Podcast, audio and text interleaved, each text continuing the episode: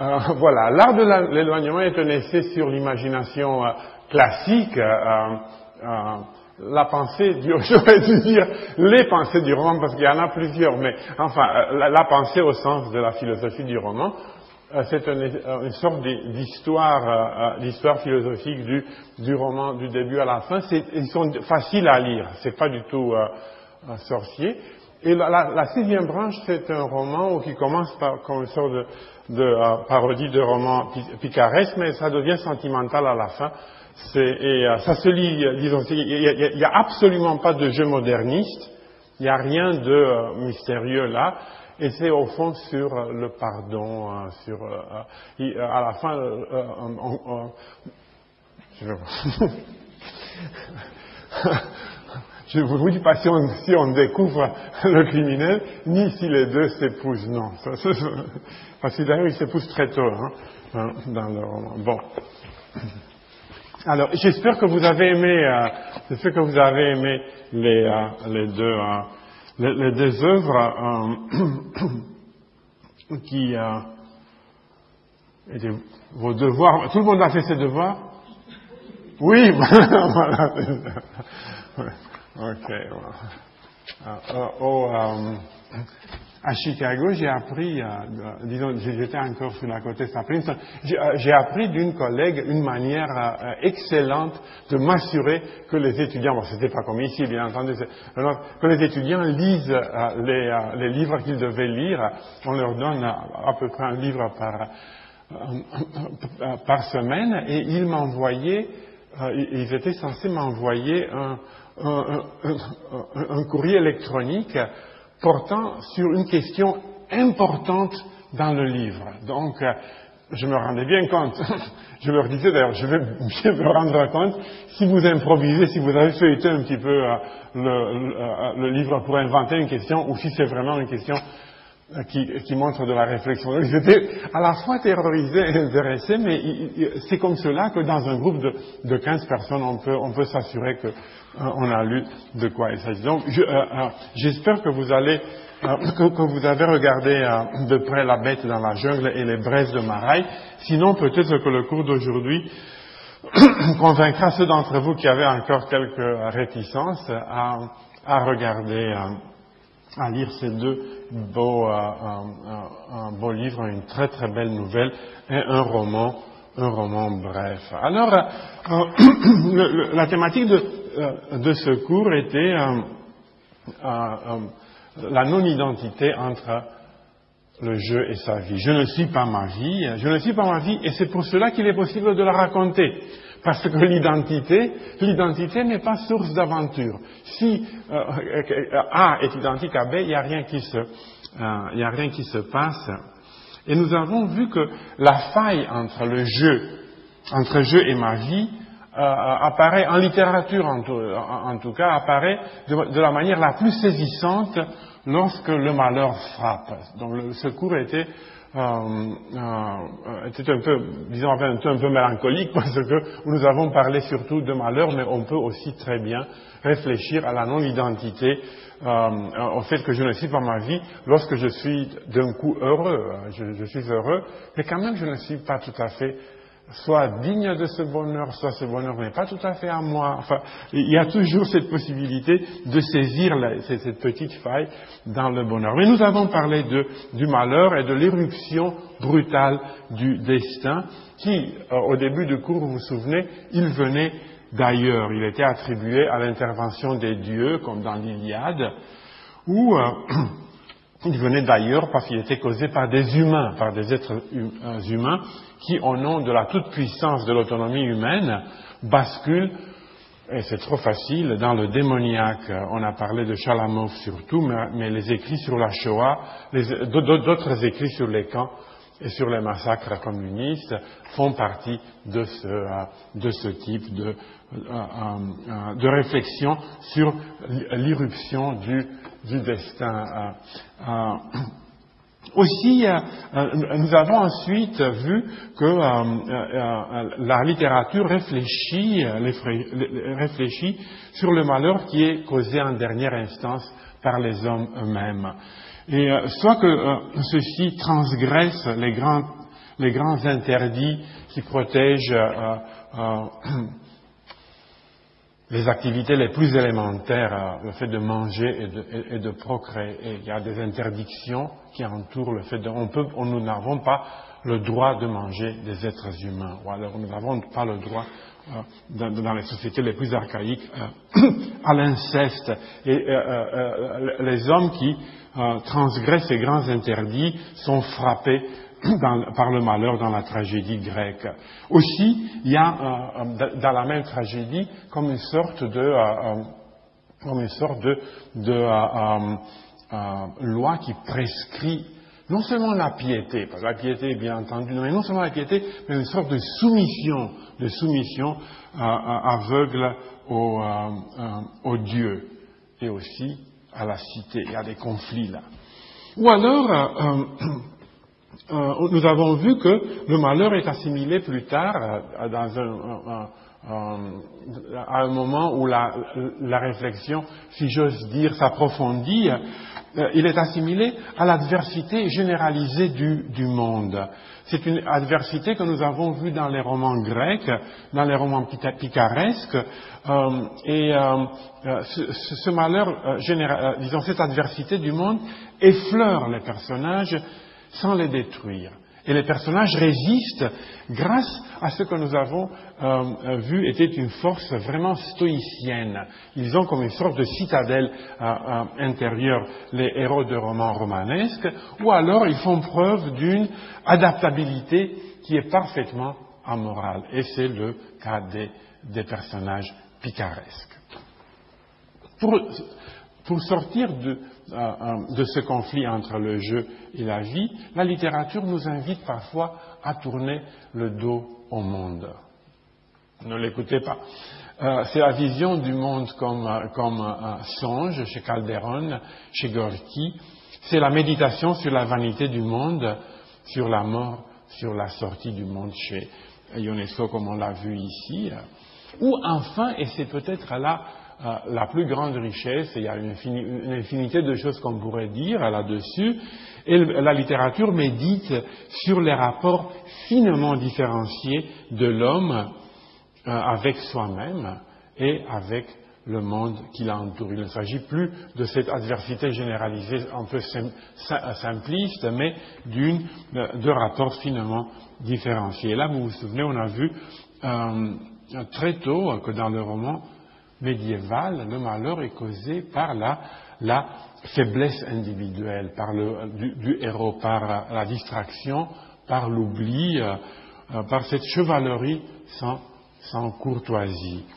Euh, au fond, on peut, se, on peut se dire, il y a comme un lien qui va directement de ce point de vue de, du euh, roman de quelqu'un comme des, des, romans plutôt, de quelqu'un comme chrétien de, toi, Troyes, et qui, euh, un lien qui saute par-dessus les romans héroïques euh, de la Renaissance et du XVIIe siècle pour établir une alliance directe avec ce, ce, genre qui est la nouvelle et le roman d'analyse plus tardif. Ou alors, ou alors, il y a la perspective de la détermination réciproque de l'homme et de son milieu social. Et là, nous avons vu, euh, nous avons euh, lu un peu ensemble les illusions perdues de, Balzac. On a parlé du réalisme social français qui est d'ordinaire un peu pessimiste. On a, euh, mentionné sans, analyser le roman anglais de, formation qui insiste sur le travail sur soi et sur la maturité individuelle. Et ces rapports finement différenciés dont je parlais ici peuvent aussi avoir lieu tout simplement dans le royaume, dans le royaume, je ne veux pas dire domaine, je veux dire royaume, des rapports personnels, comme dans la prose allemande du XIXe siècle, comme dans ce petit chef-d'œuvre dont nous avons parlé il y a deux semaines, euh, le célibataire de euh, l'homme sans postérité de Stifter. Hein. Et il y a évidemment un retrait, euh, il y a un retrait là, il y a un retrait.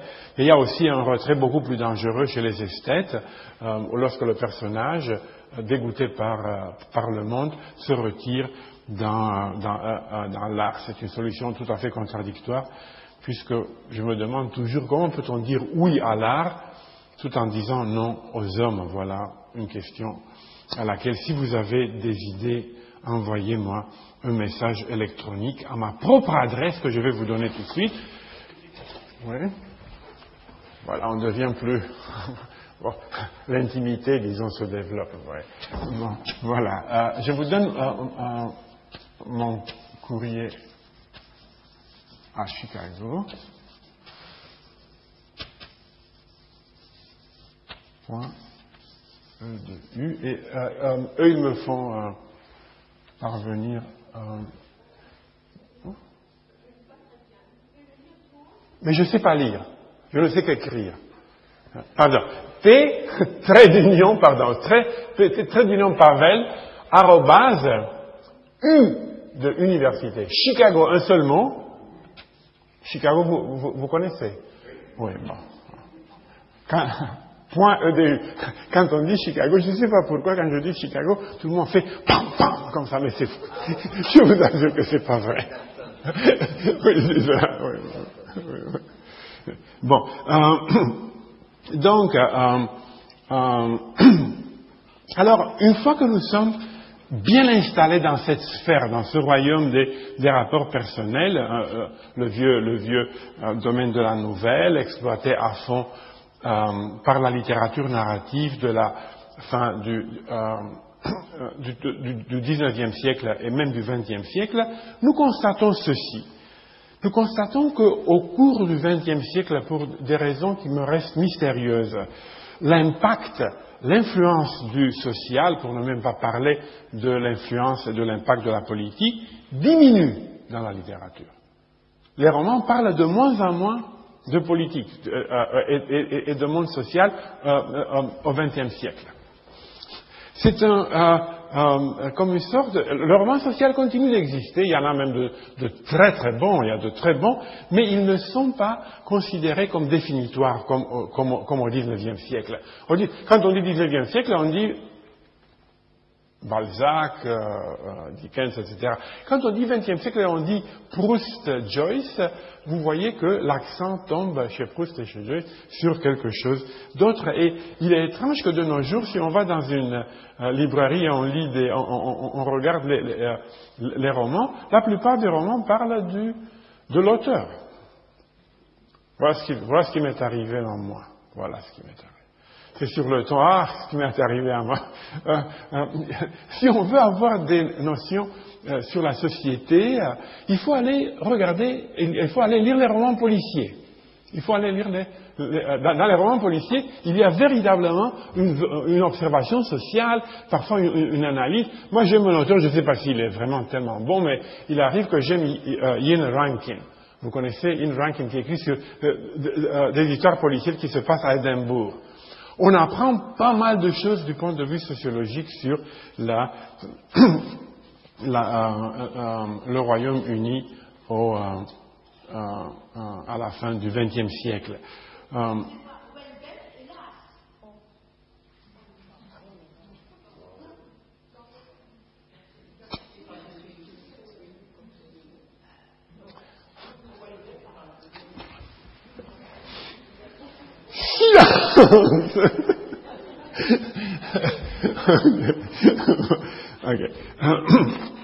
Ah, euh, et aussi, on se rend compte que la place de l'analyse et, j'espère bien, du travail sur soi, mais aussi, puisque vous avez parlé de cet auteur, celle du narcissisme, deviennent considérables dans la littérature narrative dite de qualité.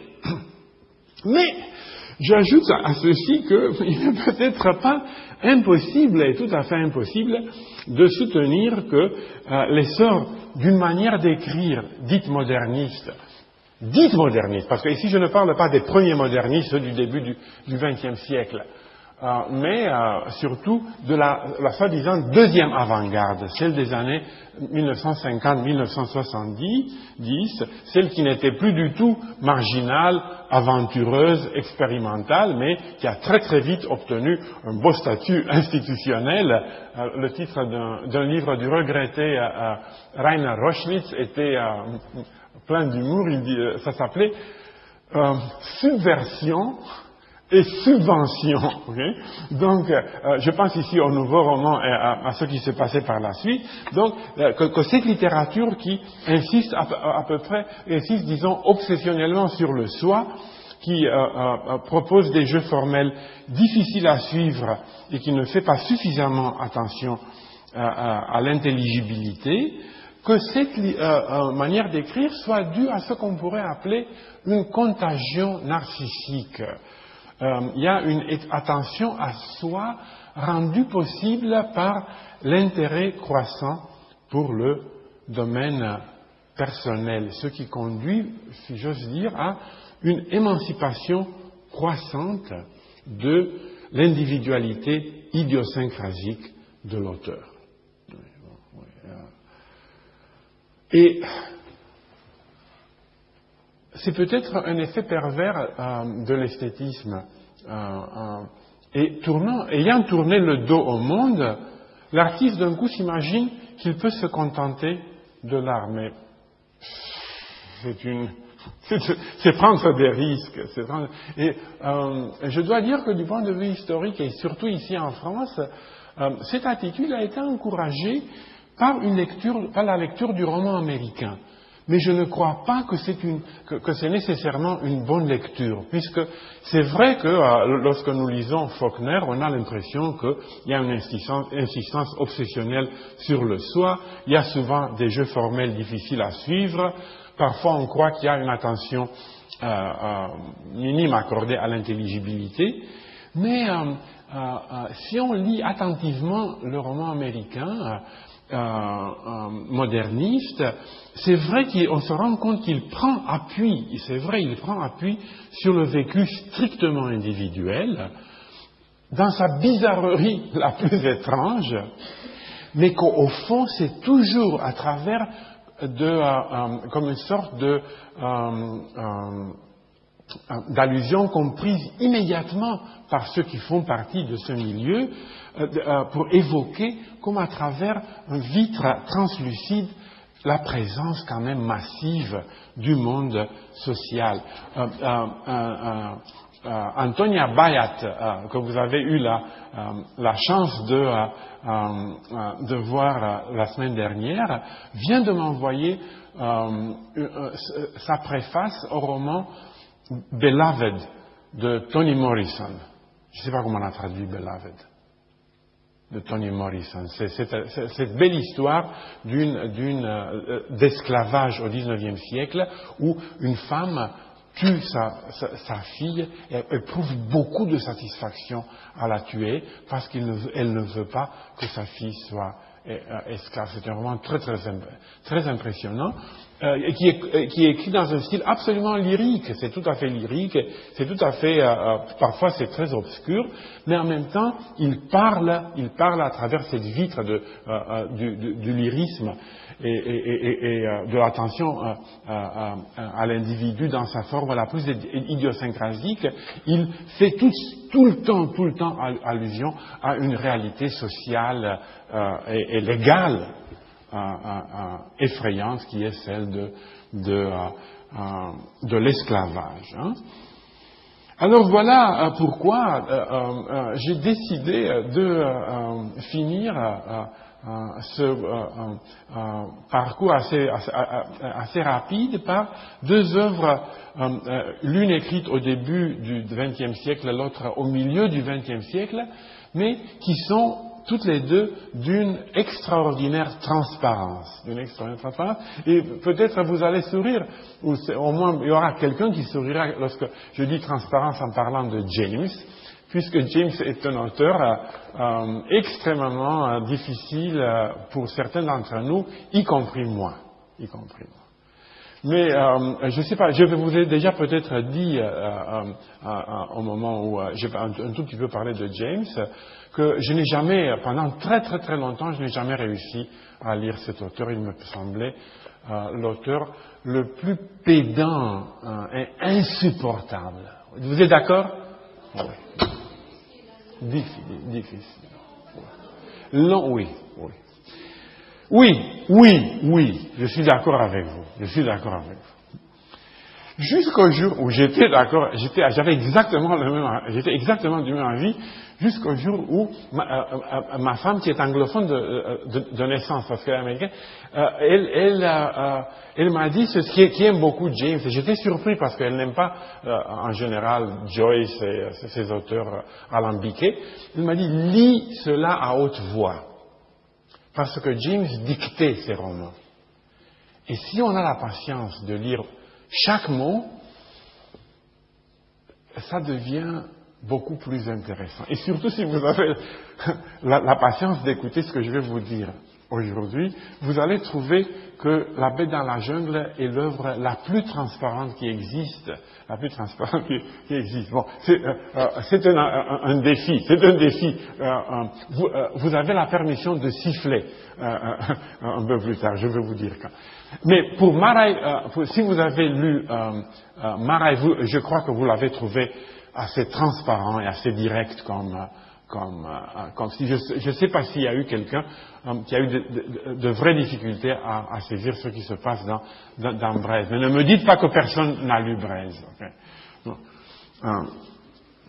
donc, dans le premier cas, l'écriture de Henry James est destinée a souligné le labyrinthe et l'aveuglement du point de vue personnel. Si c'est difficile, c'est difficile pour une raison très très précise, parce que euh, James prend la décision de suivre de près le point de vue de ce personnage, John Marcher, qui est aveugle, qui est aveugle qui, ne voit absolument rien, et cet aveuglement qui est le sujet du, roman. Et dans l'autre cas, chez, chez Marais, euh, euh, l'écriture souligne la puissance d'une confrontation entre deux hommes qui ont été profondément liés par l'amitié et qui ont été séparés par l'amour. Hein. Dans les deux cas, nous avons affaire à deux destins visiblement frappé par le malheur. Et dans les deux cas, le malheur est un malheur intime. Il vient de l'intérieur de l'homme et non pas des dieux ni du monde social. Et dans les deux cas, il y a une conscience aiguë de la différence entre le jeu et sa vie, une différence qui est saisie dans la prémonition, au début de la vie, chez James dans La bête dans la jungle, qui est saisi dans la récapitulation à la fin de la vie dans de Et ces deux vies, la vie de John Marcher et celle du général hongrois dans Braise, ont été détruites par la difficulté d'établir des rapports avec le prochain. Dans le premier cas, c'est la difficulté de reconnaître le don et d'être capable de donner. C'est l'échec de l'amour, c'est l'incapacité d'aimer. Dans le deuxième cas, c'est la difficulté d'être à la hauteur de l'amitié.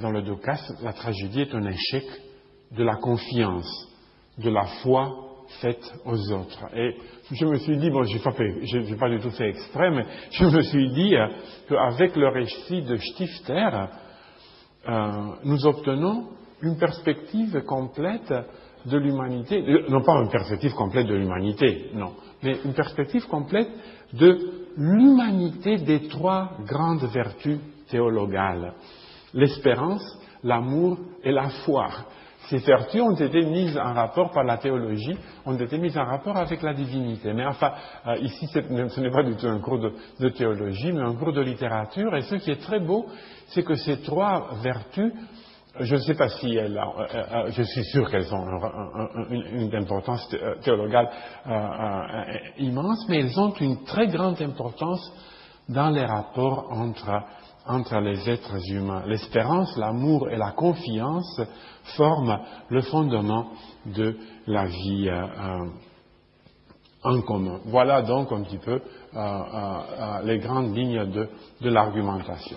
Et je vais maintenant essayer de passer avec vous patiemment à travers le, la bête dans la jungle de Henry James. Donc, je ne suis pas ma vie, je ne suis pas ma vie.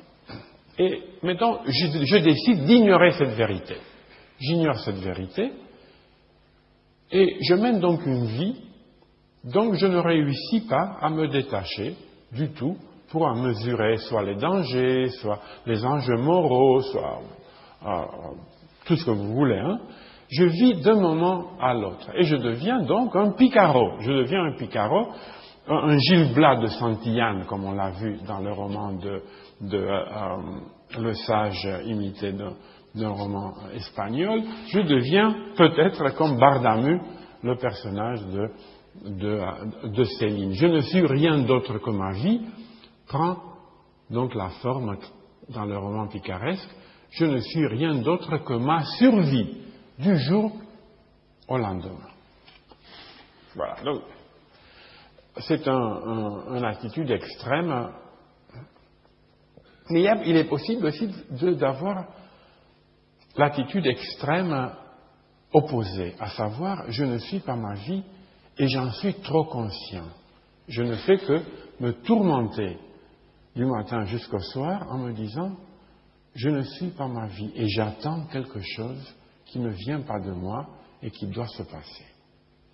Je suis comme un personnage grec de l'Iliade qui sait au début que les dieux vont se précipiter sur lui. Et ils n'attendent que ceci. Je suis comme un personnage de, de Chalamov qui n'attend que l'heure de son arrestation et d'être envoyé au camp et qui ne fait plus rien. Et euh, euh, euh, euh, si j'en suis trop conscient, si je crains trop que ma vie m'échappe entièrement, si je me consacre à l'attente paradoxale de l'inattendu, à l'attente de, à l'attente des coups du sort, du malheur, je m'interdis de vivre. Je m'interdis de vivre. Je suis paralysé. Et la nouvelle de Harry James décrit précisément cet excès-là.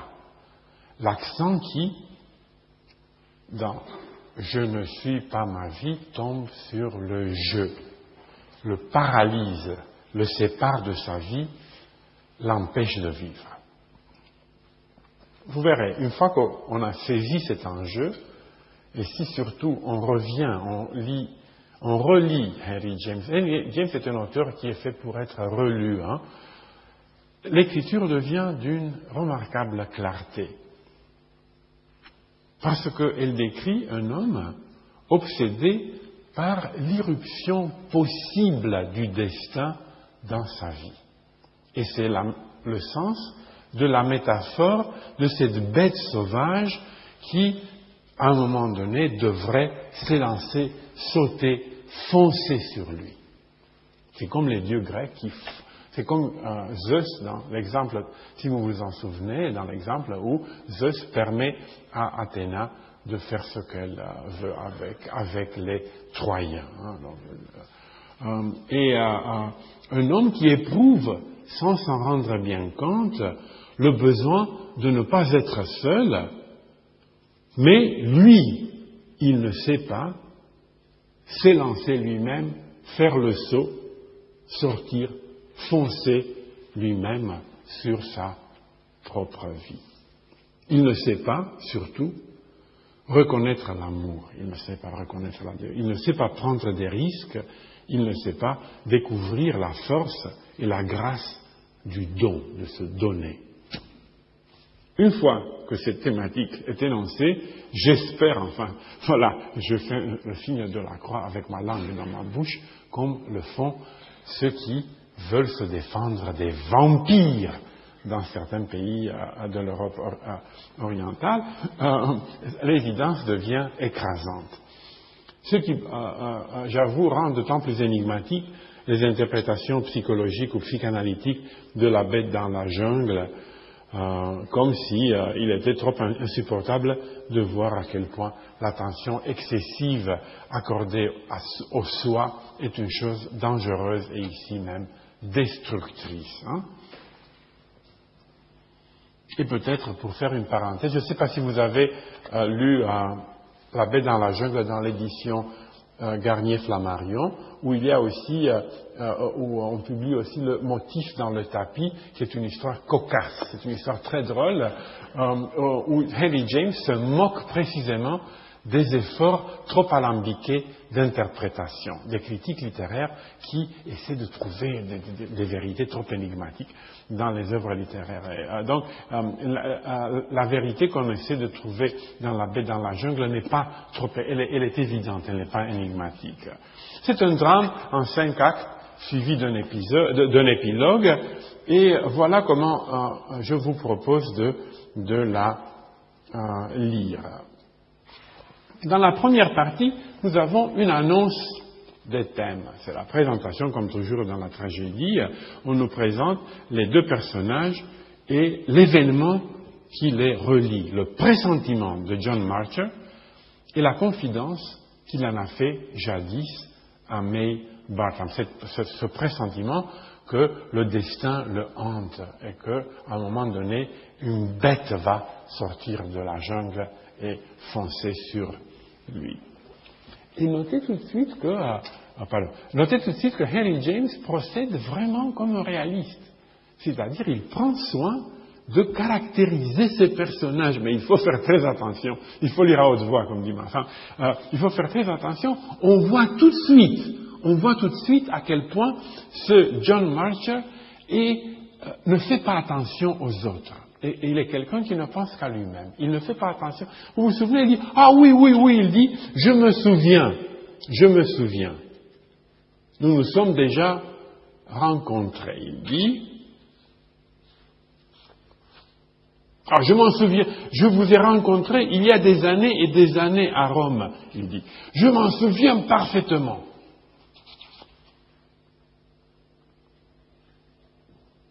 Mais vous voyez tout de suite après que ça n'avait pas été à Rome, ça avait été à Naples.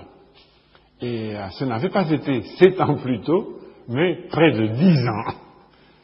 Et euh, elle n'était pas avec son oncle et sa tante, comme croyait John March, mais avec sa mère et son frère. De plus, lui-même n'était pas avec les Temple, mais avec les Boyer. et il arrivait de Rome en leur compagnie, point sur lequel elle insista, en le troublant un peu. un peu, parce qu'il n'est pas trop sensible. Et en troublant un peu, elle, donna une preuve. Voyez, donc c'est quelqu'un qui euh, est sûr de lui-même, euh, plongé en lui-même, fait un peu attention aux autres, mais pas au point de se rappeler d'un événement qui, dans sa vie, aurait dû avoir une certaine importance parce que, certainement, il était lui-même attiré d'une certaine manière par cette Maid Bartram, puisqu'elle elle est la seule personne à laquelle il n'ait jamais confié son grand secret, le grand secret de sa vie. Et il a un peu oublié les détails. Et voilà à la page, tout de suite après, à la page 133, on voit, on voit un petit peu la personnalité de May Bartram aussi, qui est une, dame euh, assez sûre d'elle-même, assez sûre d'elle-même, et vous verrez, elle est assez fière. On a traduit euh, pride par orgueil, comme dans Pride and Prejudice, orgueil et préjugé. Pride euh, ici devrait être traduit par fierté, non pas par orgueil. L'orgueil est un, un défaut. La fierté est une qualité, et être proud, être fier est une qualité. Donc c'est une personne fière. Il ce fut alors, à l'instant crucial, reconnut-il par la suite, on sait qu'elle suite tragique, qu'à défaut de tout le reste, elle décida de prendre les choses en main. Donc c'est elle qui est la force qui conduit ce, couple, ou en tout cas qui essaie, de diriger ce, couple, parce que on voit, on peut lire euh, ici, non seulement la fierté de Maybata, mais aussi une certaine passivité, un certain égoïsme de Marcher. il a oublié ces détails-là parce que, évidemment, il ne pense qu'à lui-même, séparé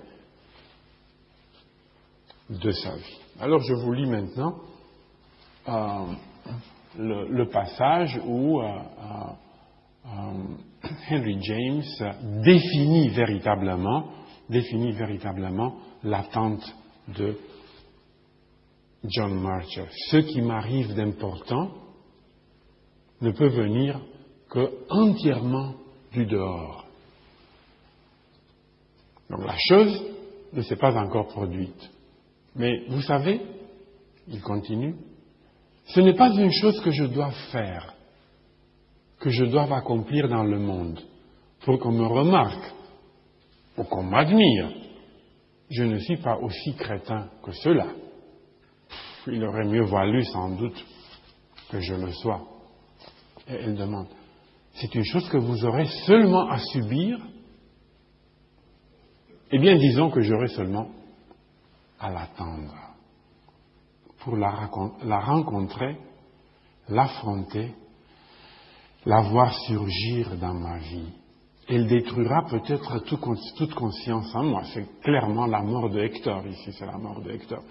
Euh, elle euh, m'anéantira peut-être.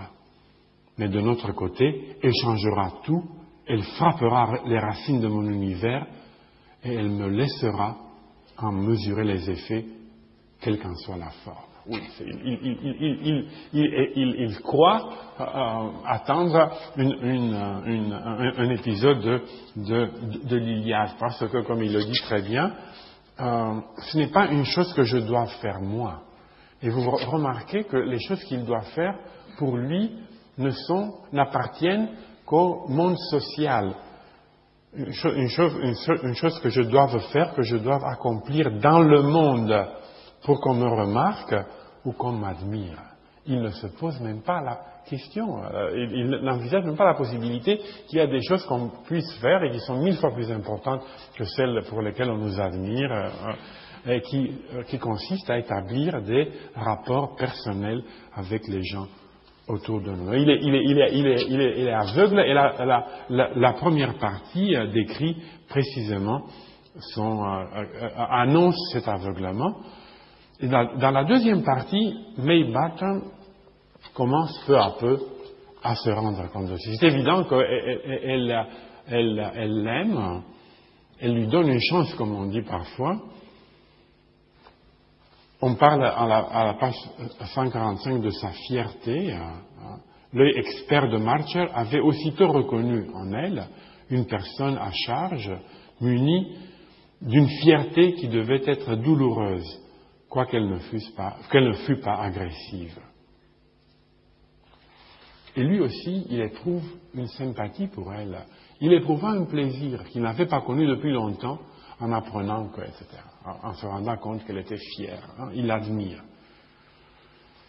Et il essaie, il croit, il croit ne pas être égoïste.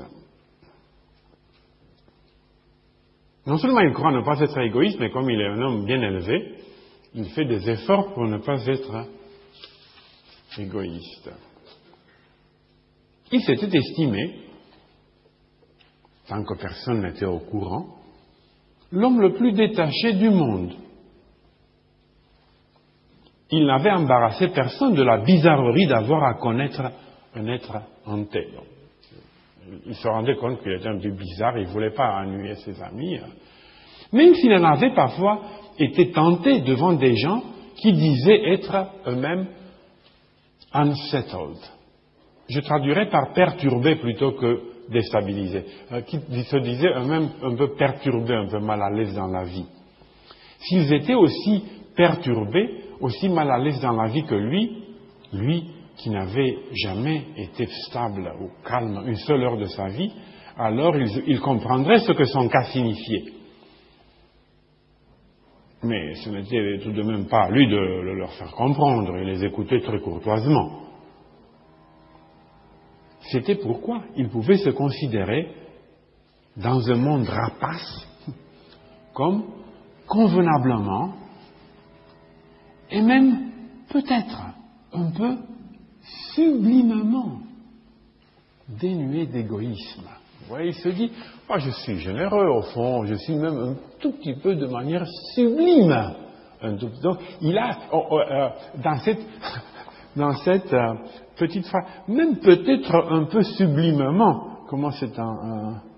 Yeah, oui, en anglais, as in fact, perhaps even a little sublimely, a little sublimely, toute sa complaisance envers lui-même. Et quand il dit, il est tout à fait dénué, euh, dénué d'égoïsme, unselfish en, anglais, vous voyez que c'est son jugement sur lui-même euh, qui est, qui est faux, qui est faux.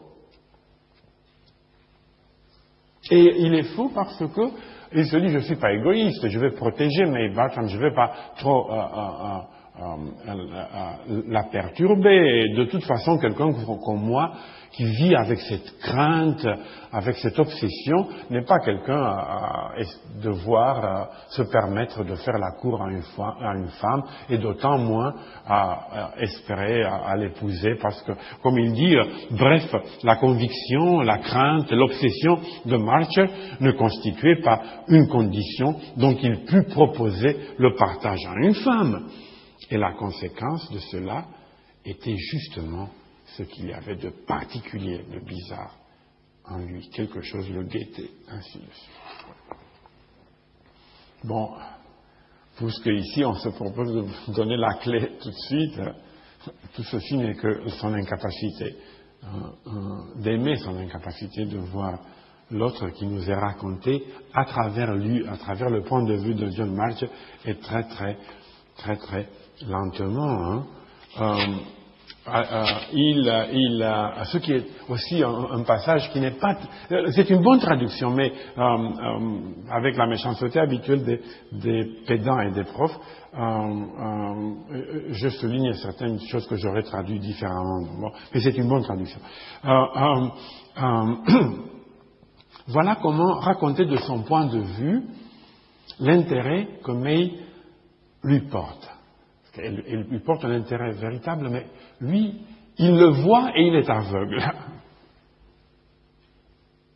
Elle était dans le secret de la diversité des aspects que prenait sa vie quand il effectuait son travail de petit employé du gouvernement ou quand il s'occupait de son modeste patrimoine, de sa bibliothèque, de son jardin à la campagne, des personnes à Londres dont il acceptait et rendait les invitations, elle était dans le secret aussi du détachement qui y présidait et qui faisait de tous ses comportements, tout ce qui, du moins, pouvait être appelé comportement, parce que lui, il n'avait pas vraiment du comportement. Tout ce qui, euh, euh, euh, tout ce qui, du moins, pouvait être appelé comportement, un acte soutenu de dissimulation. Il comprenait donc que pour lui, tout ce qui était comportement était en réalité un acte soutenu de dissimulation. C'était comme s'il portait un masque de simagrée social, un masque, par les trous duquel perçait un regard dont l'expression ne s'accordait nullement avec le reste des traits. Un peu effrayant, hein? Cela, le monde stupide, même après des années, ne l'avait jamais soupçonné, plus qu'à moitié, parce qu'il fait des raisons. Peut-être ils l'ont quand même soupçonné. Seul May Bartram l'avait entièrement compris. Et avec un art ineffable, se dit Marcher, il avait immédiatement, ou peut-être je change la ou peut-être de manière alternative, c'est très important de dire ça, de manière alternative, accomplit l'exploit de le regarder droit dans les yeux. Donc, je veux dire de manière alternative, parce qu'il la voit, cette femme, le regarder droit dans les yeux sans tenir compte du masque, et aussitôt se placer presque derrière lui, en accordant, en mêlant sa propre vision à elle avec celle qu'il avait lui à travers les ouvertures. Donc c'est pas si bien dans la raison. Donc il la voit de, manière double, comme si elle était en face de lui en train de le regarder, et alternativement, derrière lui, à travers, sur son épaule, elle le regarde avec lui. Donc, c'est exactement, je ne, je ne, connais pas de description plus, plus exacte, je dirais, de description plus exacte du sentiment que nous avons à propos d'un être que nous aimons et qui nous aime. C'est cela, aimer. C'est regarder quelqu'un en face et savoir que cette personne vous regarde et en même temps regarde le monde avec vous et non pas contre vous ou d'une autre manière. Et lui, il voit tout ceci, mais d'une manière absolument aveugle. C'est toute la douleur de, euh, de ce qu'il va découvrir hein, plus, plus, euh, plus tard. Et c'est justement euh, la période où elle, Maybat, commence à comprendre l'incapacité d'aimer de, John, tout en espérant toujours. Alors il dit,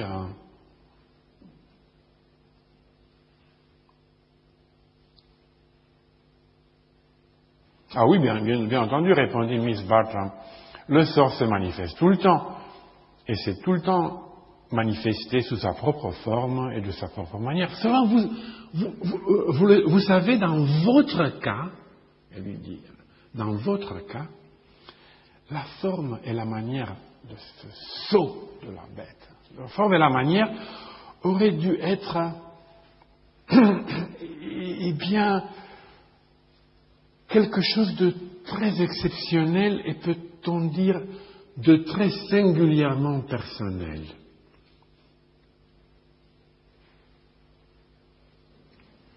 Et John sent qu'elle lui dit quelque chose de, particulièrement important. Quelque chose en cela le poussa à la regarder d'un air soupçonneux. Vous dites, aurait dû être, comme si au fond de vous, vous vous étiez mise à douter. C'est exactement ce qui se passe. Oh, protesta-t-elle vaguement. Comme si vous pensiez, poursuivit-il, que rien maintenant ne se produira. Il secoua lentement la tête, mais d'une façon assez énigmatique. C'est loin de ce que je pense, il dit le contraire. Il continua de la regarder. Mais alors qu'avez-vous? Parce que lui aussi, il perçoit tout ceci. Eh bien, ce que j'ai, dit-elle après une nouvelle pause, c'est simplement d'être persuadé comme jamais que ma curiosité, comme vous dites, ne sera que trop bien satisfaite. Donc je ne, je ne verrai que trop le malheur qui est en train d'arriver.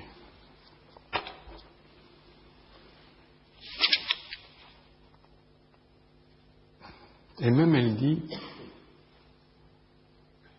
vous n'avez pas peur, elle lui dit, mais ce n'est pas, dit-elle, la fin de notre guet. C'est-à-dire que ce n'est pas la fin du vôtre. Parce qu'elle a vu. Et alors, pourquoi pas vous demanda-t-il. Il avait eu durant toute la journée, et il avait encore le sentiment qu'elle cachait quelque chose.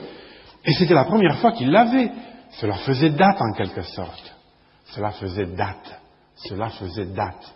Il faut se souvenir de cette petite phrase parce qu'à la fin, dans le cimetière, il va dire il se souvint de la date.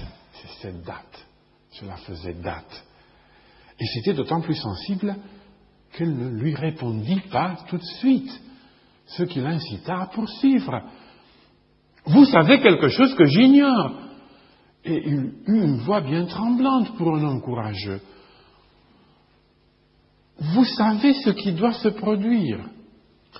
Il s'en trouva convaincu. Le, visage qu'elle lui montra, en gardant le silence, était une sorte d'aveu. Vous le savez et vous avez peur de me le dire. C'est si terrible que vous avez peur que je le découvre. Tout cela était peut-être vrai, car elle le regarda avec surprise. Elle le regardait avec surprise parce que lui, il voit cela et il ne voit pas le reste. comme s'il avait franchi une ligne mystique qu'elle eût secrètement tracée autour d'elle. Mais elle aurait pu, après tout, ne pas s'inquiéter. Et le résultat réel fut que lui, en tout cas, n'en eut pas besoin. Elle dit, vous ne le découvrirez jamais. Tout cela, néanmoins, fit, comme je l'ai dit, date, fit date.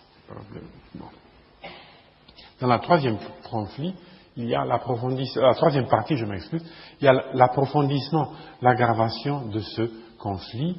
Il y a cette maladie de May Bartram, qui évidemment est une, maladie employée ici, même de manière métaphorique par, euh, ou symbolique par euh, Henry James, parce que c'est la maladie de, celle qui n'est pas aimée, et qui la guérison aurait été possible, en espérant. Euh, Marshall s'était de nouveau senti mis en garde contre son propre égoïsme. Il n'avait pas perdu de vue, et cela fort convenablement, en somme, pensait-il. cela fort convenablement, en somme, pensait-il, l'importance de ne pas être égoïste. Et il n'avait en, vérité jamais penché de ce côté-là sans essayer de redresser assez promptement les plateaux de la balance il réparait souvent sa faute, la saison le permettant, en invitant son ami à l'accompagner à l'opéra. Et il n'était pas rare qu'il l'y amenât une douzaine de fois dans le mois, comme pour lui montrer qu'il ne désirait pas ne lui servir qu'une seule sorte d'aliment musical. il peut l'amener à avoir du Rossini, du Mozart et du Puccini aussi, voilà, ou même du Massenet. Et il, euh, il récapitulait même avec elle des passages de l'opéra qu'il venait d'entendre sur le piano, toujours à leur disposition, donc ils savaient tous deux. Il n'était pas égoïste, il faisait de la musique avec elle. Quelle ironie, hein.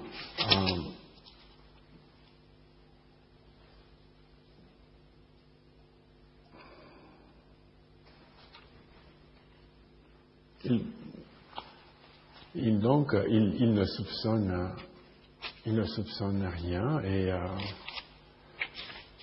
dans la quatrième partie, euh, dans la quatrième partie, celle de la crise, il devient clair qu'il échoue. Il y a le grand dialogue du malentendu dans, dans cette quatrième euh, partie. je ne sais pas si on a jamais composé un opéra, La bête dans la jungle, est-ce que quelqu'un sait parce que le, euh, euh, tour de, de, de l'écrou, il y a un opéra de Benjamin Britten qui est, très beau, qui est très très beau. Hein, hein. Mais ici, c'est un, duo, c'est vraiment un duo de, euh, euh de, pièces de théâtre. Ah oui, oh, oui, oui, il y a une dramatisation, c'est ça, celle de Marguerite Duras, oui, absolument. C'est tout à fait, tout à fait théâtral euh,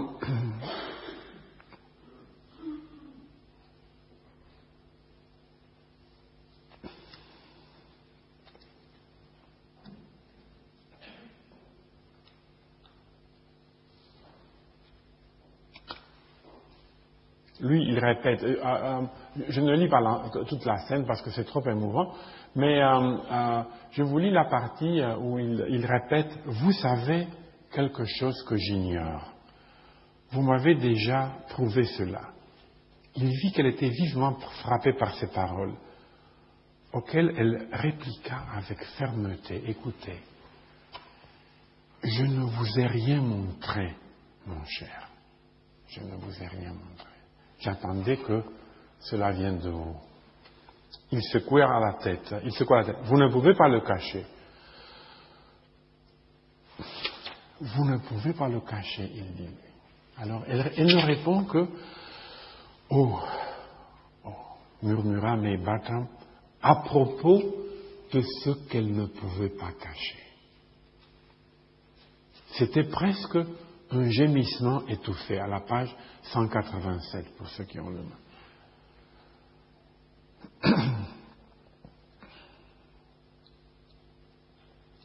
Et puis, comme elle gardait le silence, ce qui me convainc, c'est qu'il continue, John, je vois dans votre visage, et je sens ici dans ce cadre et dans ces atmosphères, que vous êtes ailleurs. Vous avez terminé. Vous avez eu votre expérience et vous m'abandonnez à mon sort.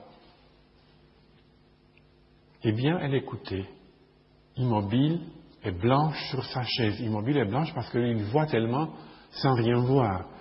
Comme si elle avait en fait une décision à prendre.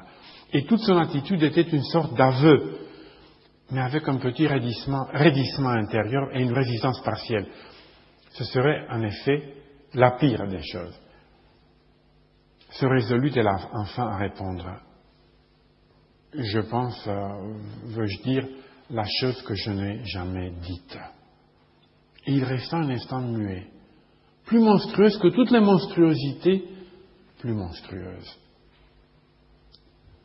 Répond-elle. Et alors lui, il demande, parce que son tour arrive, hein, il demande, alors dites-moi si je vais sciemment souffrir. Elle secoua vivement la tête. Jamais. Cela confirma l'autorité qu'il lui imputait et produisit sur lui un effet extraordinaire. Ma foi, qu'espérer de mieux Qu'y a-t-il mieux que de ne pas souffrir? Comment peut-on appeler cela le pire? Et elle dit, vous trouverez qu'il n'y a rien de mieux demanda-t-elle. Vous trouvez qu'il n'y a rien de mieux que de ne pas souffrir. Vous comprenez? Vous comprenez?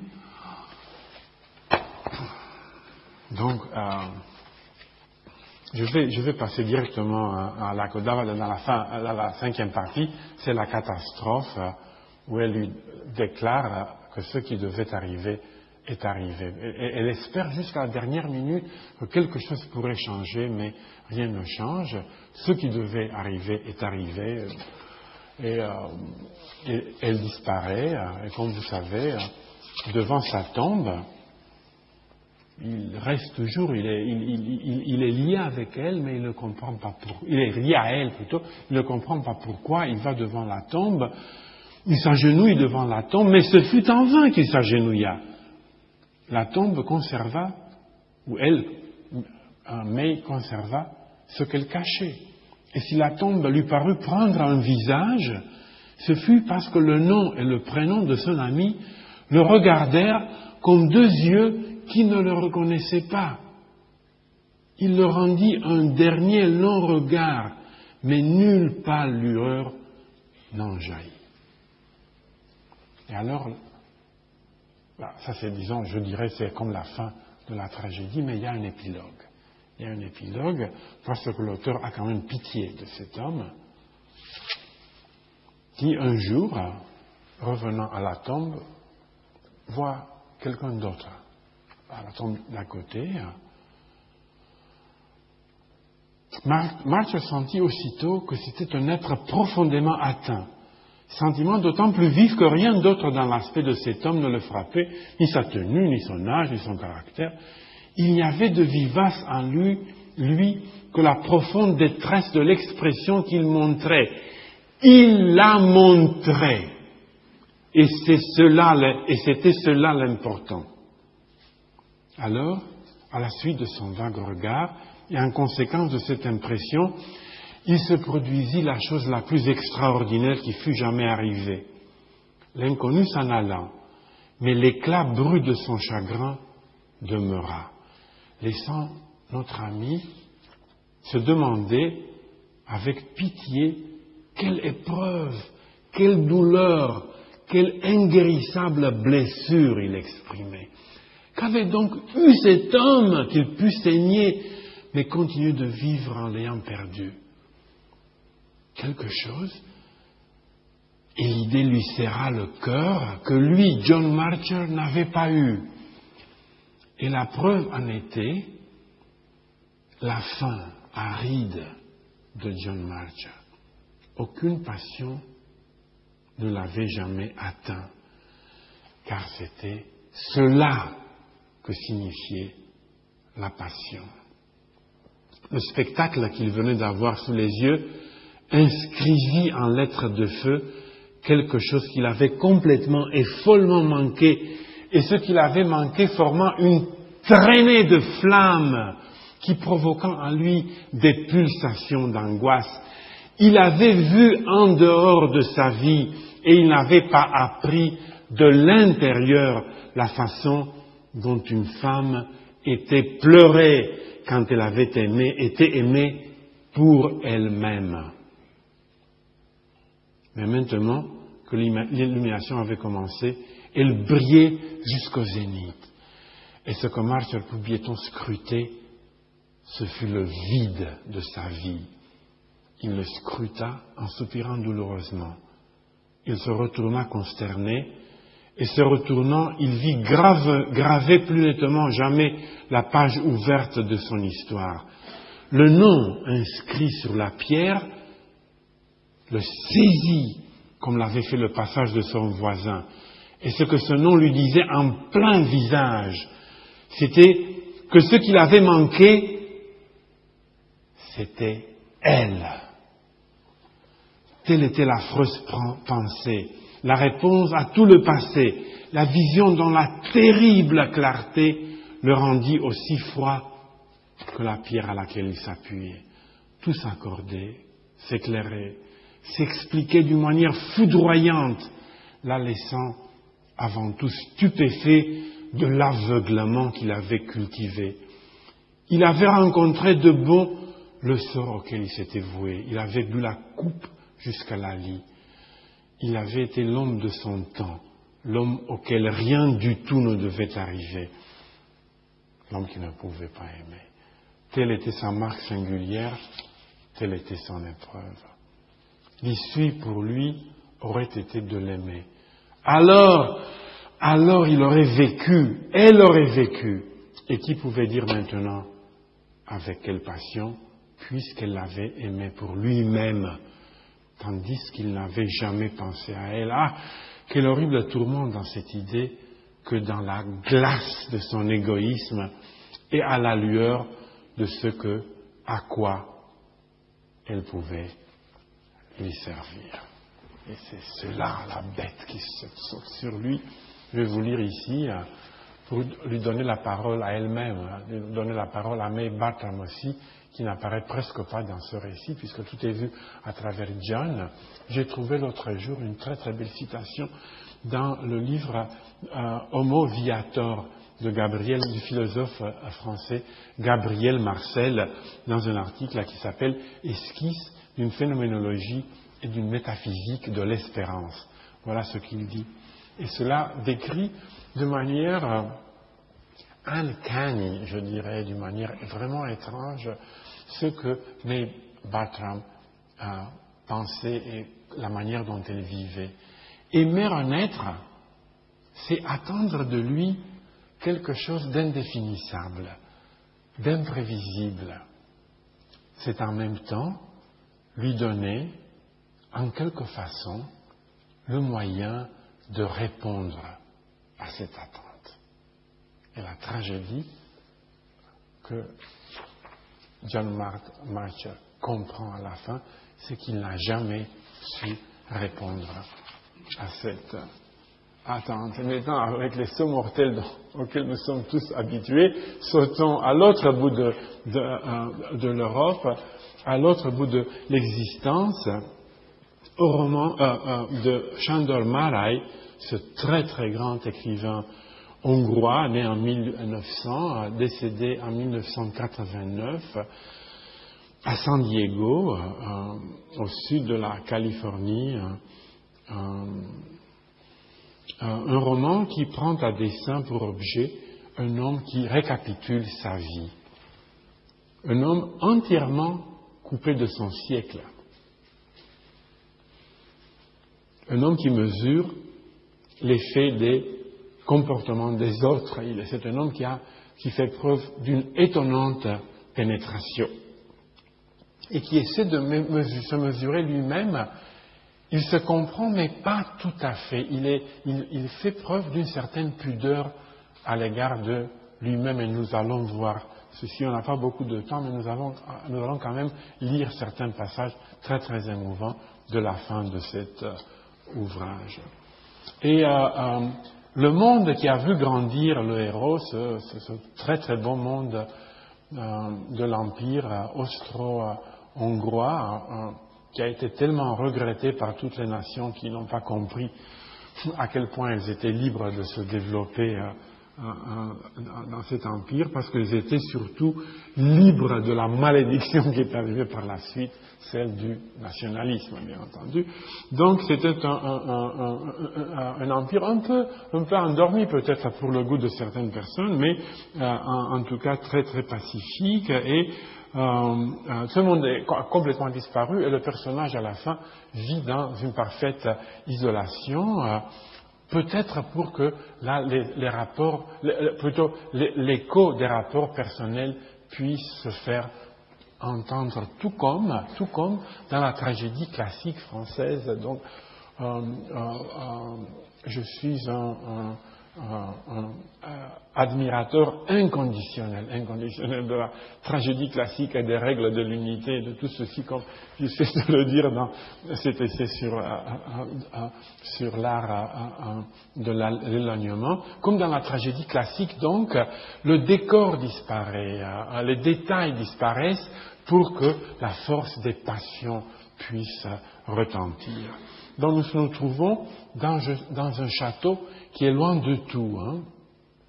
Et les personnages du drame sont ces trois personnages, le général, son ami de jeunesse Conrad et sa femme Christine sont maintenant séparés les uns des autres. Le général parce que et son épouse parce qu'elle est morte il y a, il y a un certain temps, et euh, l'ami parce qu'il est parti euh, déjà avant la Première Guerre mondiale, il a quitté, il a quitté son, son, euh, son pays. Il y a aussi l'imminence de la mort. Euh, Christine est déjà morte et les deux autres personnages savent qu'ils ont déjà passé la plus grande partie de leur vie. Aussi, le pays euh, dans lequel cette histoire se passe, la Hongrie, a été démantelé en 1918-19 par la paix de Versailles. Et euh, nous nous trouvons en 42, c'est ce qui se passe en 42, au cœur d'une, au milieu d'une guerre horrible, destructrice, monstrueuse, euh, auquel le général fait allusion de temps en autre, et il sait très bien que ce qui va suivre après 45, surtout dans cette partie-là du monde, est une, un, un, cauchemar sans précédent dans l'histoire. Donc vous voyez l'imminence de la mort. Et pourtant, dès que j'ai noté ces choses-là, je me suis dit, pourtant, quelle vie et quelle énergie c'est tous ces personnages. Hein. C'est pour cela peut-être que le roman s'appelle Braise. Des braises qui sont... J'ai cherché dans le petit Robert là, le sens exact du mot braise, matière encore incandescente, comme toujours, le petit Robert est tellement précis. Matière encore incandescente, mais qui ne jette plus de flammes. Elle ne jette plus de flammes, mais l'incandescence est là. Hein. il n'y a, a, plus la vie, mais il y a la force extraordinaire du souvenir. Et ici, ce qui détruit les, ce qui a détruit ces vies, ça a été l'incapacité de ces personnages, l'incapacité des hommes plus en, en, général, de bien tenir en main les liens qui les rattachent les uns aux autres. Les liens qui sont faits de promesses et de confiance. L'homme, on a déjà peut-être parlé de cela, disait Nietzsche, est l'animal qui peut faire des promesse.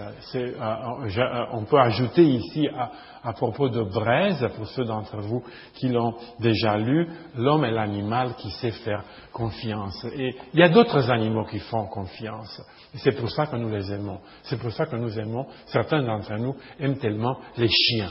Parce que le chien est comme nous un animal qui sait faire, qui sait faire euh, confiance.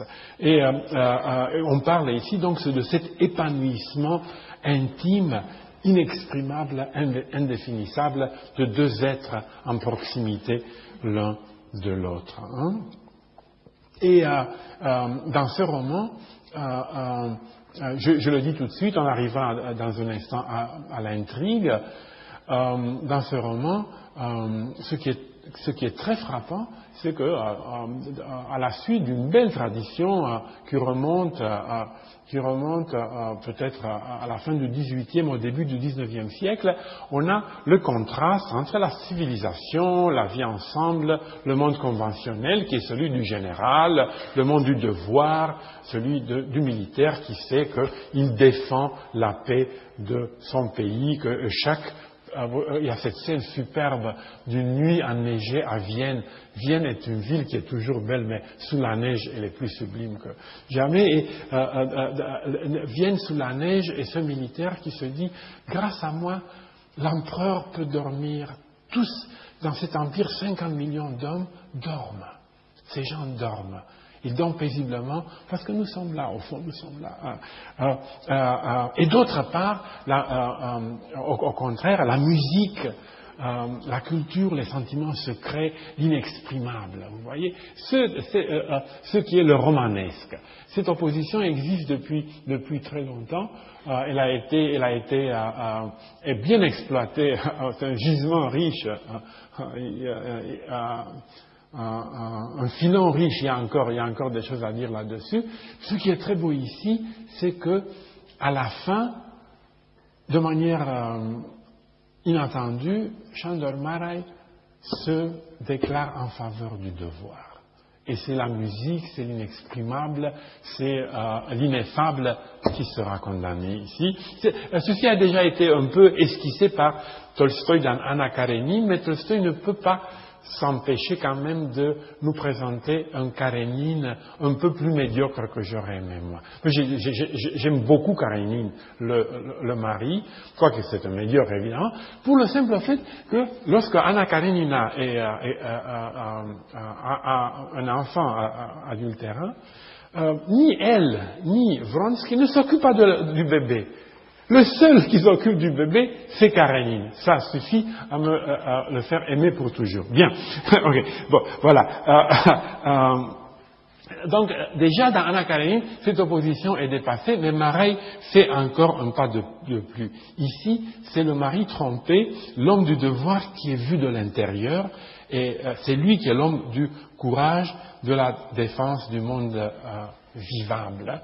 Et c'est l'artiste, c'est le musicien amoureux qui nous est présenté ici comme un lâche. C'est quelqu'un qui sera présenté comme, comme un lâche. Hein. Et euh, euh, euh, aussi, une chose qui est très intéressante, c'est très rare, ou c'est assez rare de, voir un sentiment inavouable, l'envie sociale, l'envie de l'homme pauvre pour, pour, celui qui est riche, qui est favorisé. C'est un sentiment que j'ose trouver laid. C'est un sentiment laid, c'est un sentiment bas. Euh, qui a été très très très exploité par euh, ceux qui se font les défenseurs du ressentiment, mais qui, a toute la laideur du, ressentiment. Et ici, il nous est présenté précisément dans sa laideur. Et ce qui est terrible, c'est que euh, ce Conrad, ce, musicien romanesque, romantique, a honte de ses parents. Euh, euh, ne dit jamais que euh, le, sacrifice des parents de, de, Conrad est, une chose honteuse. Au contraire, il, respecte profondément le sacrifice de ce couple de gens pauvres qui font tout pour que leur fils réussisse. Ce qui, le trouble, c'est la honte que Conrad a de, ce sacrifice et le fait qu'il continue d'être envieux de celui dont les parents n'ont pas eu besoin de se sacrifier, quoi qu'ils ont trouvé, ils ont trouvé eux aussi, puisqu'à tous les niveaux de la société, les gens sont, prêts, sont tout à fait habiles à trouver des moyens d'être malheureux. Hein bon, donc, donc euh, euh, le sujet du roman, pour ceux qui ne l'ont pas lu, euh, est celui-ci. Le personnage principal est un vieux général hongrois qui vit seul dans son château avec sa nourrice et quelques serviteurs en 1942 euh, euh, il attend depuis, depuis très longtemps la visite de quelqu'un, d'un ancien ami qui avait précipitamment quitté le pays avant la Première Guerre mondiale. Et comme j'ai lu ce roman euh, plusieurs fois, euh, je, vous raconte le, sujet parce que, au fond, j'ai encore mieux aimé le roman à la relecture. Donc, le fait que vous, ceux d'entre vous qui ne l'ont pas lu, le fait que vous saurez d'avance ce qui se passe, ne, dérange pas. Euh, donc, ne me dites pas, ne m'interrompez pas. Euh, et on comprend petit à petit que les deux hommes qui se rencontrent effectivement euh, ils viennent de milieux très différents. La noblesse hongroise, euh, proche du, roi de Hongrie, en, Hongrie, l'empereur d'Autriche était appelé le roi de Hongrie. D'autre part, une famille polonaise pauvre mais ambitieuse qui se sacrifie pour le bien de leur fils et qu'ils étaient depuis l'adolescence, depuis l'adolescence qu'ils ont passée à Vienne à l'école militaire, liés par une de ces amitiés entre garçons une amitié à toute épreuve. On comprend aussi que le noble hongrois a, épousé cette jeune fille d'origine modeste, Christine, fille d'un musicien, fille qu'il a connue par l'entremise de cet ami Conrad, et que celui-ci a eu par la suite une liaison avec cette femme, avec l'épouse de son mari. Et non seulement il a eu une, liaison avec euh, Christine, qu'il aimait évidemment, on se comprend tout ceci, euh, euh, par la bouche du général qui, a tout, qui a tout, euh, qui a médité à ce qui s'est passé et qui a tout saisi par la suite, mais aussi Conrad a eu la chance de pouvoir tuer son ami. Il aurait pu le tuer. Et s'il avait tué, il aurait pu atteindre le but de sa vie, puisque comme il était pauvre et comme Christine était pauvre, il fallait que le mari meure pour qu'elle hérite les biens de son mari et que pour, eux, ensuite, ils vivent ensemble de cette richesse. Et c'était une situation dans laquelle le meurtre n'aurait pas pu lui être imputé, puisque c'était dans une, dans une partie de, de chasse. C'était pendant la chasse, donc là, on n'aurait pas pu l'accuser. Mais il hésite. Il hésite. Et euh, euh, euh, il hésite et Mara il laisse planer comme une sorte de, doute, puisque euh, le, général qui aime Conrad encore, il, est toujours attaché à Conrad, l'accuse de lâcheté l'accuse de lâcheté parce qu'il veut voir le côté lâche de Conrad. Mais aussi, il y a le côté généreux de Conrad. Conrad est quelqu'un aussi qui aurait pu le faire, mais qui ne le fait pas. Il ne veut peut-être pas tuer. Il a peut-être peur de tuer un homme, mais il a peut-être, euh, il hésite peut-être de tuer son meilleur ami.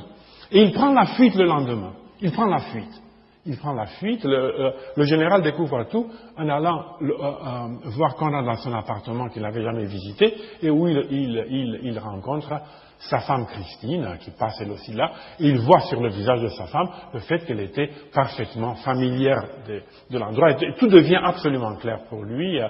nous, parlons ici d'un monde où les gens euh, ne connaissent pas beaucoup, beaucoup de personnes, mais ils se connaissent très, très bien les uns les autres.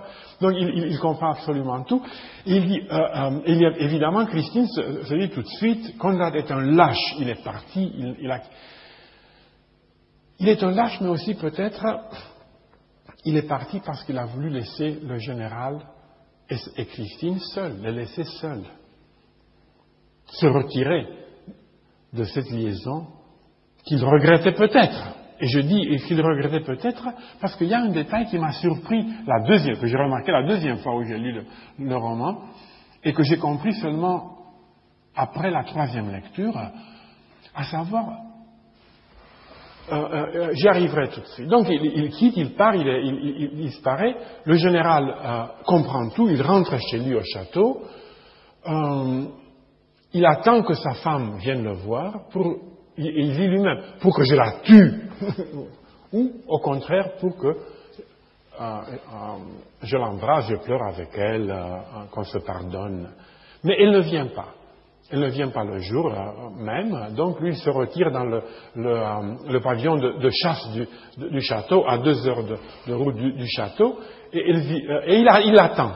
Il ne lui fait pas signe, il l'attend pendant huit ans. Pendant huit ans. Et elle, elle ne fait pas le premier pas. Elle ne fait pas le premier pas. Ils sont tous les deux des personnages d'une fierté comme on n'en voit plus. Hein. Euh, ah, heureusement, je dirais. Moi, j'aurais téléphoné tout de suite, envoyé une email. Mais what? Are you crazy? Come here, let's, let's have dinner together. On peut boire une bouteille de Bourgueil et on va parler de tout cela. Bon, mais disons, on, était dans un autre monde où les gens étaient d'une fierté extraordinaire et pendant huit ans, elle ne, elle ne lui fait pas signe. Et elle, à la fin, elle, elle, meurt, mais la nourrice du général, qui est plus, plus vieille que lui et qui est encore en vie, en forme, euh, elle lui rapporte que le dernier mot qu'elle a prononcé, c'était le nom de son mari. C'était le nom du. Donc elle pensait quand même à lui. Et c'est quelque chose que Conrad sentait peut-être.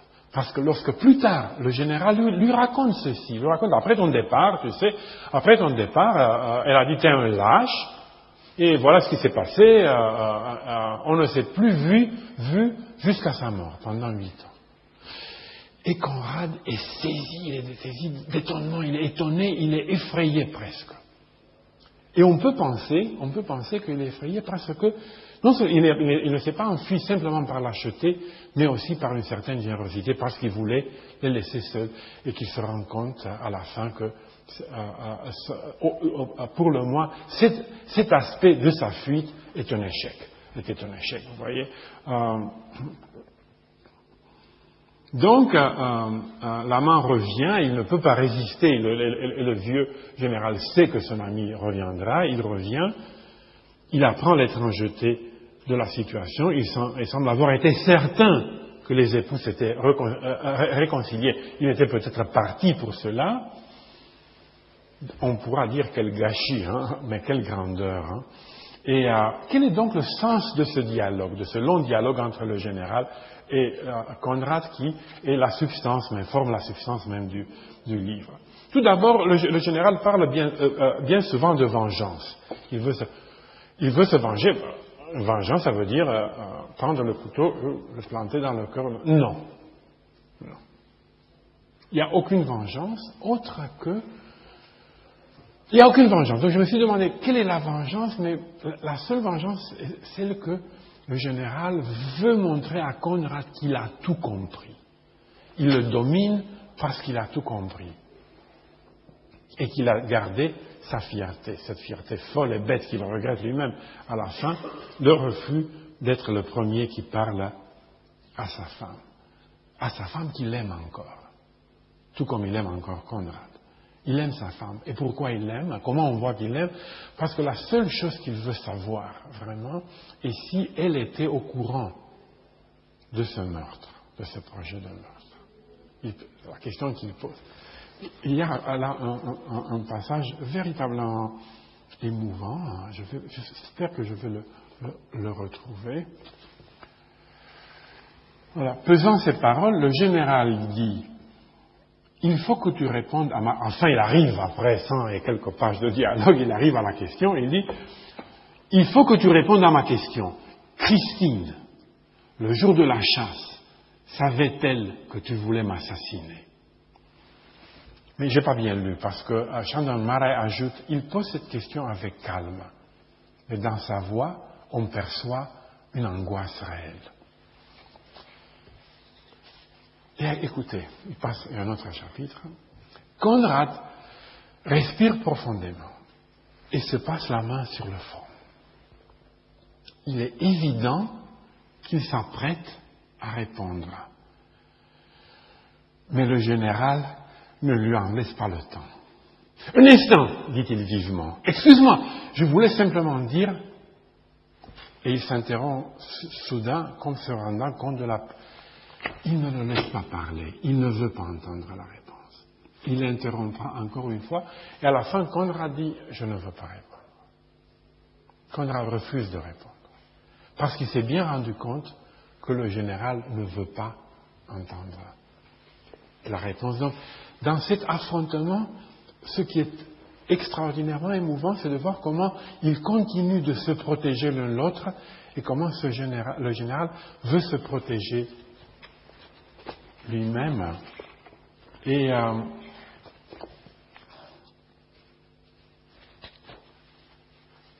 où on voit, il y a un détail où on voit que le général a compris qu'il n'est pas sa vie, il n'est pas sa vie. à la page 60. Ce qui s'est passé, tout ce que l'on nomme communément trahison se révèle sans grand intérêt lorsque, sur la fin de notre vie, nous récapitulons notre passé. Nous ne sommes pas notre passé. Il cite, il, cite, il citera bientôt euh, un, passage, euh, ah, j'espère le trouver, hein. à la page 74, ici, il cite, il dit, nous pénétrons mieux le sens des choses, etc. Quand nous avons bien compris, par exemple, qu'une coupe n'est qu'une coupe et que les pauvres humains, quoi qu'ils fassent, ne sont que des créatures éphémères, c'est que euh, euh, c'est une citation du manuel d'Épictète. C'est une citation stoïcienne. Euh, si vous êtes malheureux, dites-vous quand vous voyez une coupe qui se brise, bon, au fond, ce n'était qu'une coupe. Si, un être cher disparaît, vous dites au fond, c'était un être humain. Il faut donc à la fin de sa vie, le général comprend le stoïcisme, mais euh, ce n'est pas sur le mode héroïque, mais sur le mode d'une sagesse qui pardonne, qui pardonne euh, tout. Vous voyez? Et euh, comme, je reviens, comme je disais tout à l'heure, Conrad veut, répondre, mais le général ne le laisse pas parler. Il ne veut pas entendre la vérité, puisque j'ai écrit ici, mais j'ajoute, il ne veut pas entendre la vérité de la bouche de Conrad. Il veut la comprendre lui-même. Il ne veut pas l'entendre venant de l'autre. Et il la trouvera. Il la trouvera. C'est pas, euh, je ne suis pas d'accord avec ceux qui croient que euh, euh, la question ne reçoit pas de réponse dans le roman. Il y, a, certains critiques. Moi, je vais essayer de vous convaincre que le général trouve la réponse.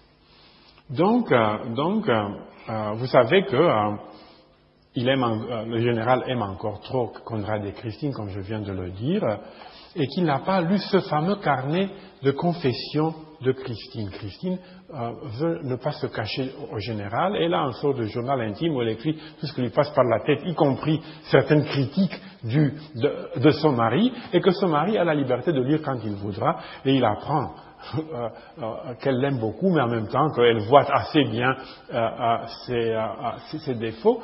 Et le carnet contient cette vérité. Mais le général ne l'a jamais ouvert, il ne veut l'ouvrir qu'en présence de Conrad. Et là,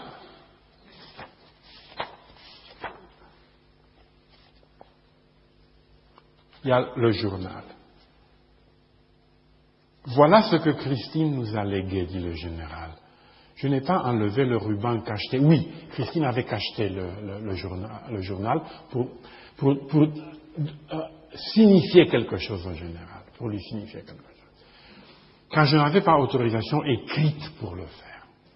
Christine n'ayant pas donné d'instruction concernant son héritage, je ne pouvais pas savoir si ces confessions d'outre-tombe étaient destinées à moi ou à toi dit-il en posant le carnet sur la petite table posée, placée entre, eux deux. Comme pétrifié, pétrifié, Conrad ne fait pas un geste pour le prendre. Ce journal contient la vérité, dit le général, c'est-à-dire la réponse exacte à ma question, car Christine ne mentait jamais. La tête appuyée sur la main, Conrad a les yeux fixés sur le carnet jaune, mais ne le prend toujours pas. Ce message de Christine, veux-tu que nous le lisions ensemble? demande le général. Non, je ne le désire pas, répond Conrad. Ne le désires-tu pas ou ne l'oses-tu pas? demande le général d'un air supérieur, comme un chef interrogeant son subalterne. De main qui ne tremble pas, parce qu'il a eu la réponse, il reprend le carnet et le tend de nouveau à Conrad. Il se défie du regard un long moment et Conrad finit par dire Je ne répondrai pas à cette question, c'est-à-dire la question si je ne désire pas ou si je n'ose pas. Autrement dit, il n'ose pas dire qu'il n'ose pas lire le carnet. C'est bien ce que je pensais. réplique le général d'un ton satisfait. Et effectivement, euh, ils se séparent et euh, à la fin, le général se dirige vers sa chambre à coucher. Au bout du corridor, Nini, sa nourrice, l'attend. Es-tu plus tranquille maintenant? lui demande-t-elle. Oui, répond-il. Ils avancent côte à côte à l'endroit où se trouvait autrefois le portrait de Christine qu'il a fait enlever lors de la grande crise. Le général s'arrête un instant. À présent, tu pourras remettre le portrait à sa place, dit-il simplement. Bien, acquiesce cela n'a plus d'importance, reprend, le général. Tu as raison. Bonne nuit, Nini. Mais il fait déjà jour, dit la nourrice sur un ton taquin. Puis elle ajoute bonne nuit. Oui. Parce que, évidemment, il a compris, il a, compris, il a, compris que Conrad était seul à vouloir le, tuer, euh, euh, ce, ce, qui signifie en quelque sorte aussi que Conrad a voulu, a osé vouloir tuer son ami, mais ce qui renforce aussi la générosité de Conrad qui prend la fuite en voulant les laisser euh, ensemble. Et c'est la seule manière dont on peut expliquer la tranquillité, la paix intérieure du général et la remise du portrait de Christine à sa place. Parce que, comme il dit à la, page 86, dans ma vie, il dit, voilà, c'est peut-être le message de ce roman, hein. dans ma vie, j'ai vu la paix, j'ai vu la guerre, j'ai vu, je t'ai vu lâche, et je me suis vu insensé et orgueilleux. J'ai vu des luttes et des compromissions imméprisables.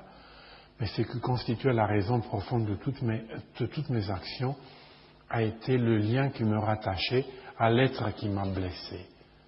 Et comme on sait que c'est quelqu'un de très profond, le général, celui, qui m'a blessé, il le comprendra par la suite, aussi celui qui, d'une certaine manière, a voulu me protéger. C'était les liens qui me rattachaient aux deux êtres qui m'ont offensé. Accepter inconditionnellement certains liens, n'est-ce pas notre destinée? Je voudrais connaître ton opinion à ce sujet, dit-il à voix basse. Tu la connais parfaitement chuchote Conrad. Voilà. Je vais euh, finir là-dessus en vous demandant tout simplement, bon, je dois parler fort, hein, euh, tout simplement euh, d'écouter, d'écouter la littérature comme on écoute les confidences d'un ami et d'un parent. C'est un thème que j'ai mentionné plusieurs fois. C'est la seule manière d'en trouver la substantifique moelle c'est la seule manière de saisir la chaleur de sa vérité. Merci.